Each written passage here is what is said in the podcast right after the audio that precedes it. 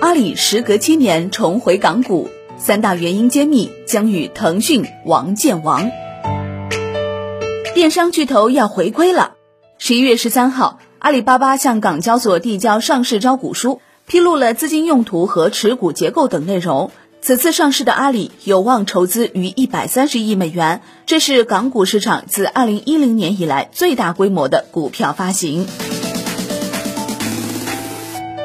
十一月十五号，阿里巴巴宣布拟以每股不超过一百八十八港元发售香港 IPO 股票，拟按代码九九八八点 HK 在联交所主板上市。预计香港 IPO 股票将于十一月二十六号开始交易。阿里巴巴的股价今年以来一路走高，但在双十一过后出现回落迹象。截至十一月十四号，阿里巴巴在美股价收涨百分之零点一二，报一百八十二点六九美元。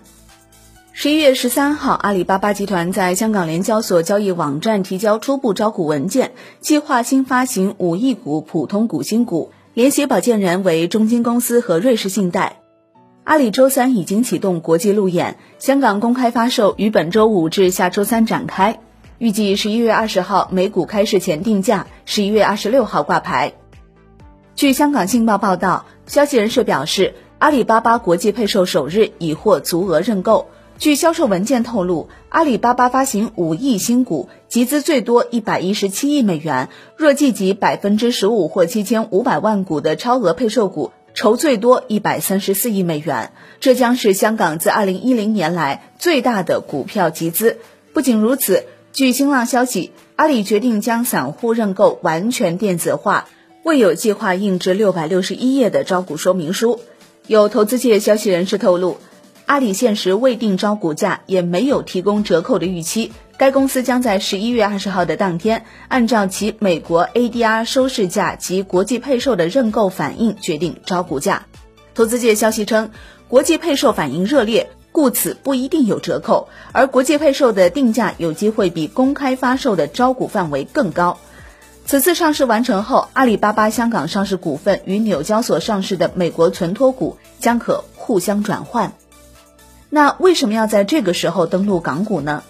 招股说明书提及了募集资金的用途，显示公司拟将全球发售的资金用于促进用户增长以及提升参与度，助力企业实现数字化转型并提升运营效率以及持续创新。其中，阿里特别提及了饿了么及线上旅游平台飞猪，用于提升阿里的生活服务。同时，阿里多次提及云计算技术。表示将持续进行相关投资和开发，以支持客户业务。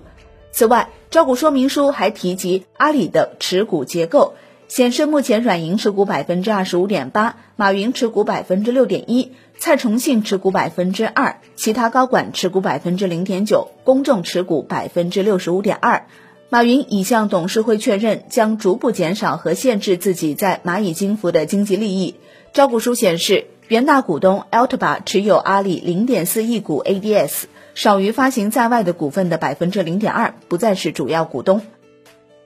阿里回归港股计划可谓一波三折。公司企业融资部负责人姚允仁在与投资者的电话会议上表示，阿里巴巴考虑在香港上市已有很长时间，甚至可以追溯到五年前的首次公开募股。东兴证券王琦研报分析，对于阿里巴巴而言。港股上市有以下好处：第一，拓宽融资渠道，减少对于单一地区资本市场的依赖；第二，国内资金拥有合法渠道投资阿里，可以提振阿里巴巴估值；第三，在港股上市，阿里巴巴有望募集更多资金。其实，在二零零七年十一月，阿里巴巴就以 To B 业务作为主体于港交所上市，募集一百一十六亿港元，成为当时中国互联网公司融资规模之最。上市后，股价曾飙涨到发行价的三倍，成为当年港股新股王，市盈率一度超三百倍。随后的二零零八年，全球经济危机突然爆发。阿里的 To B 业务受到巨大影响，其股价开始崩盘。二零零八年三月破发，十月跌至三点四二港元的低位，较发行价跌去百分之三十，和四十一点四元的高位相比，跌幅超过九成。最终，二零一二年，阿里宣布以每股十三点五港元的发行价进行私有化，于当年六月黯然撤离港交所。二零一三年十月，阿里巴巴再次决定整体上市时，马云最初的选择依旧是港交所，而同股不同权制度隔阂却成为两者之间的屏障。无奈之下，阿里巴巴放弃在港上市计划。之后呢，于二零一四年三月启动赴美上市计划，并在同年的九月十九号正式挂牌，发行价格为六十八美元每股，首日报价是九十三美元每股，市值超过两千四百亿美元。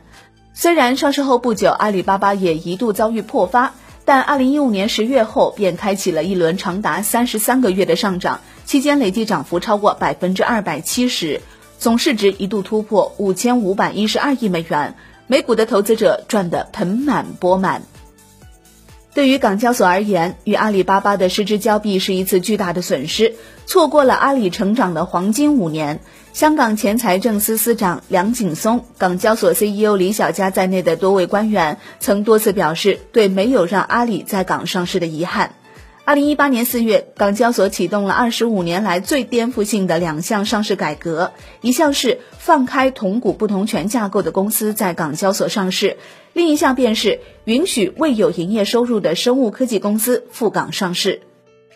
至今，改革已经满一年了，成果可谓丰硕。港股迎来了共四十家新经济公司上市，包括九家生物科技公司和两家不同投票权架构公司。融资额累计约一千五百零四亿港元。占此期间，占此期间，香港集资金额逾百分之五十。